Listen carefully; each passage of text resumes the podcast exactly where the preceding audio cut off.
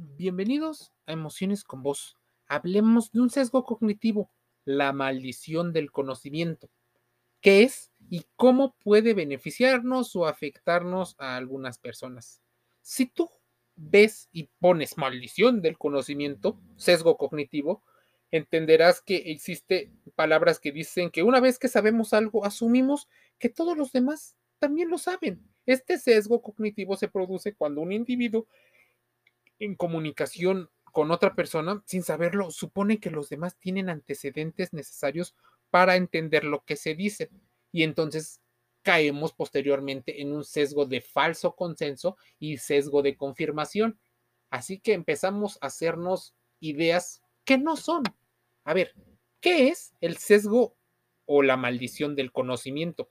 Se produce interferencias en la comunicación. Los sesgos cognitivos muchas veces tienen el efecto psicológico que hace que nos desviemos del razonamiento y emitamos juicios irracionales o inexactos que muchas veces justificamos ideológicamente mediante nuestras sensaciones emocionales. Existen muchos de ellos, pero como veremos, este sesgo de maldición del conocimiento hace que a menudo expliquemos las cosas presuponiendo que las personas que nos escuchan disponen de la misma información cuando realmente no es así.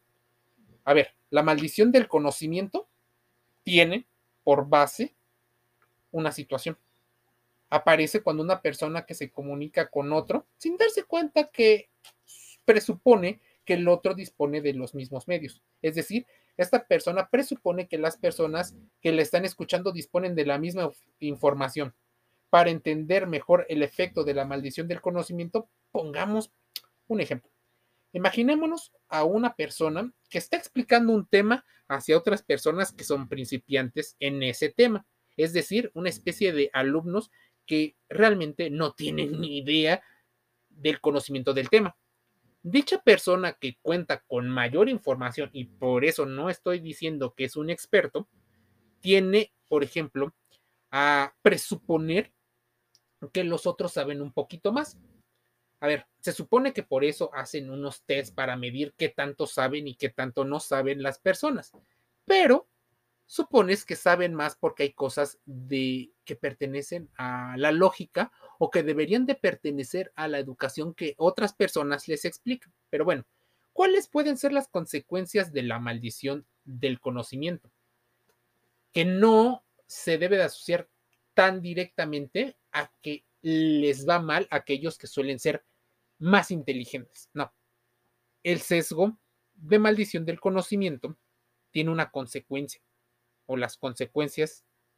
Para empezar, que las personas que reciben la información no entiendan de lo que les están explicando. Y aunque se lo digas de mil formas, con peras o manzanas, dice el dicho.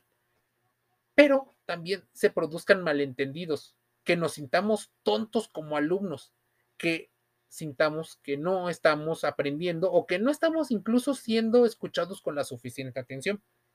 Todos estos malentendidos son uno de los grandes problemas por los cuales las comunicaciones entre personas se ven distorsionadas. Ese y otros sesgos de los que ya he hablado o hablaré posteriormente en algunos de estos contenidos podcast. En cuanto a la persona que cae en la maldición del conocimiento, eh, esta puede llegar a asumir que lo que está explicando es fácil de entender, claro, directo, aunque realmente no lo sea. Mira, te voy a poner otro ejemplo, porque muchas veces los ejemplos pudieran ayudar a tomar diferentes perspectivas. No estoy suponiendo que no sabes del tema, estoy suponiendo que podrás imaginarte algunos escenarios en los cuales la maldición del conocimiento aplica. Muchas veces cuando alguien nos explica, a veces nuestro ego siente que nos están vulnerando, que nos están haciendo menos, que la otra persona se cree superior por tener mayor conocimiento. A nadie le gusta sentirse tonto, menos al ejemplo del alumno. En ese ejemplo, donde una persona siente enojo y siente una ira, rabia o molestia porque parece que le están diciendo algo con una autoridad, puede hacer que la mala comunicación impere mucho más fuerte de lo que ocurre. Así, por tanto, el origen del sesgo cognitivo de la maldición del conocimiento se la debemos a las investigaciones eh, que revelaron de dónde viene. Y no, la maldición del conocimiento no fue estudiada al principio por un psicólogo o psicóloga, no, fue acuñado por tres economistas. Colin Cameron, George, eh, oh, George Loewenstein y Martin Weber. Seguramente a Weber y a Colin Cameron los ubicas mejor. Estos economistas publicaron sus aportaciones en relación al concepto que publicaron en una revista económica, en particular al Journal of Politics Economic. Concretamente, el objetivo de las investigaciones de estos economistas era probar que mm, los agentes que trabajaban en el ámbito del análisis económico y que disponen de mayor información podrían participar con mayor precisión en el juicio de los agentes menos informados. A ver, se empezaron a investigar por el sesgo de retrospectiva. Luego llegaron a entender que debían de capacitar para un mejor rendimiento a los empleados. Las investigaciones de estos economistas se basaron en otro trabajo realizado previamente por Baruch Fischhoff, un investigador estadounidense allá por 1975.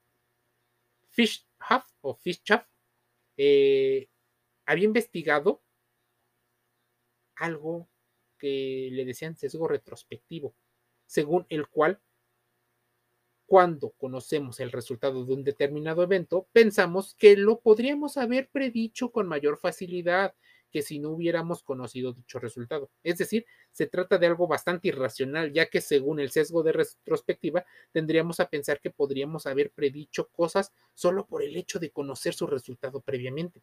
Además, cuando estamos dentro de los problemas, no tenemos la amplitud de panorama. Por eso, nuestro juicio está nublado. Por eso necesitamos múltiples perspectivas, incluso aunque esa opinión vaya en contra de tus ideologías y tus ideas y tu, y tu forma de ver la vida, porque te da una diferente forma de verlo.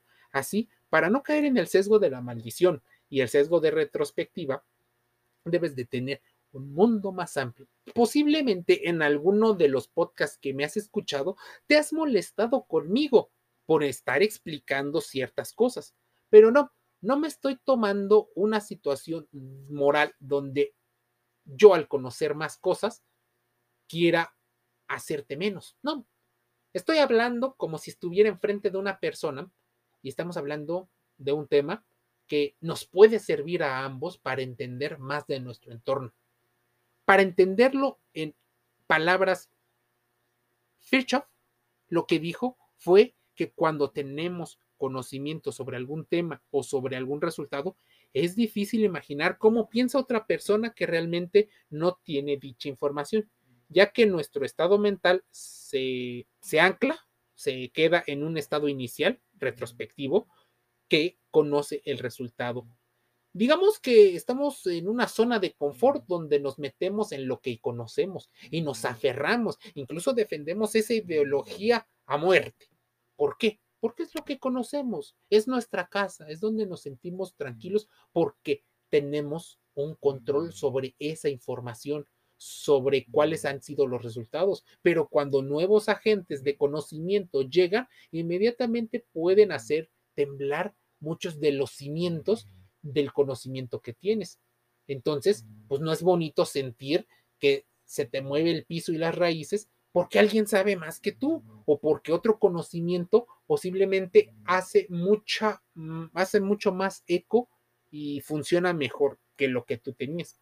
¿Cómo se aplica este fenómeno a la vida diaria? Bueno, seguramente ya te hiciste algunas ideas, pero Hemos visto cómo el sesgo cognitivo de la maldición del conocimiento aparece en ámbitos como la educación, aunque también en nuestra esfera más social, por ejemplo, cuando interactuamos en nuestro día a día con otra persona, si es que interactuamos con otra persona. Así, cuando hablamos con esa persona, muchas veces presuponemos que entenderá lo que les explicamos porque disponemos de una base previa de información que en realidad no tenemos.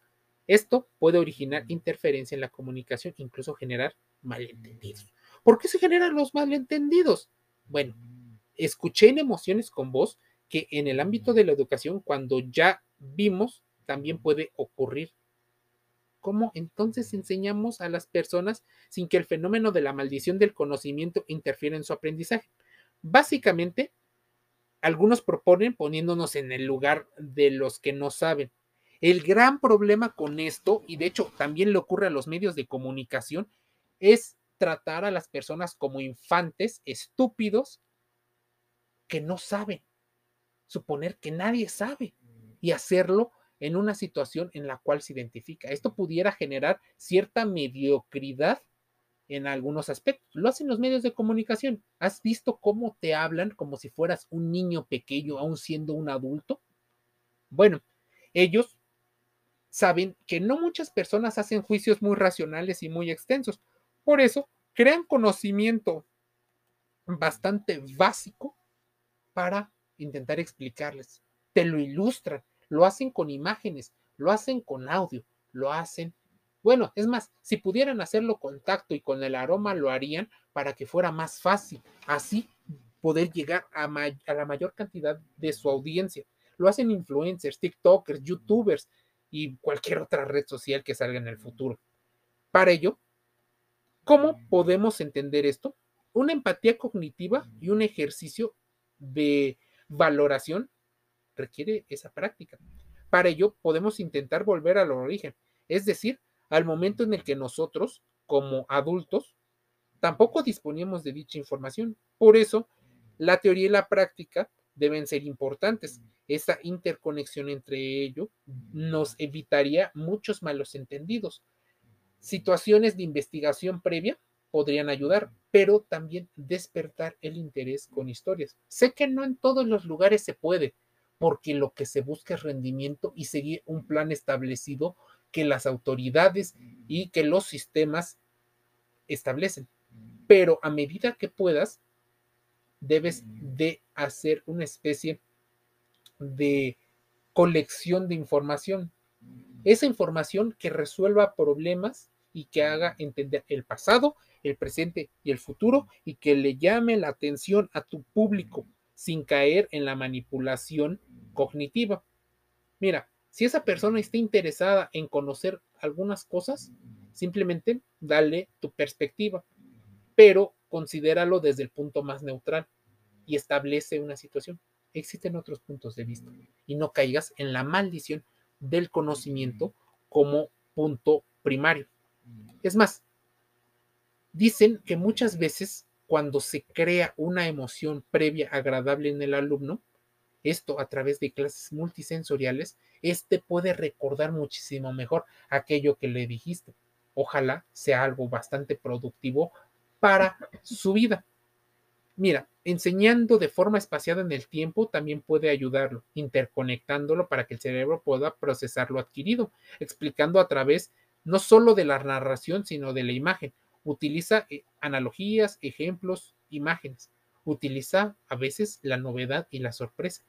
Recuerdo un caso de un libro que hablaba sobre el mejor vendedor del mundo.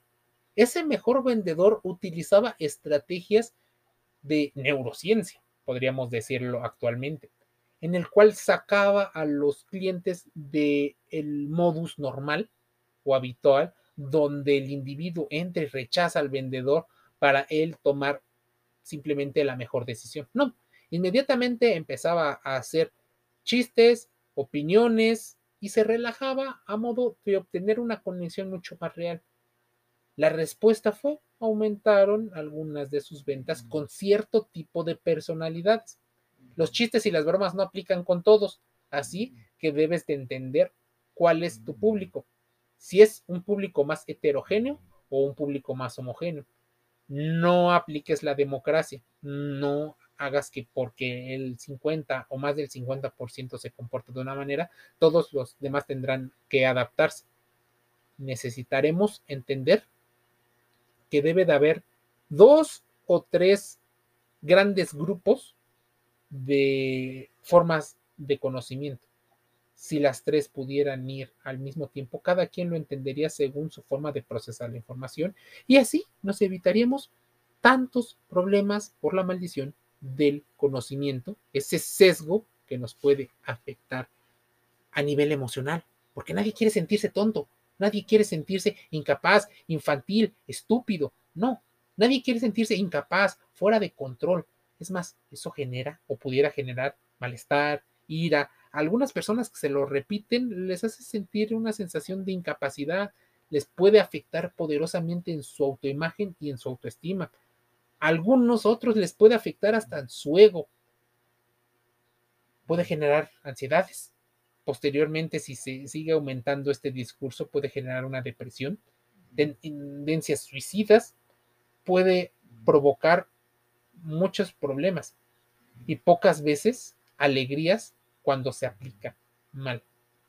Así que, sesgo de maldición del conocimiento. ¿Cómo entenderlo? Buscando más información. Mucha más información. Y cómo se relaciona con las emociones.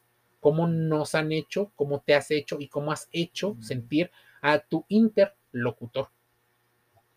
Emociones con voz gratis en todos los podcasts más importantes. Spotify, Google Podcast, eh, Anchor FM, estamos en Amazon Music Audible, iHeartRadio y otros.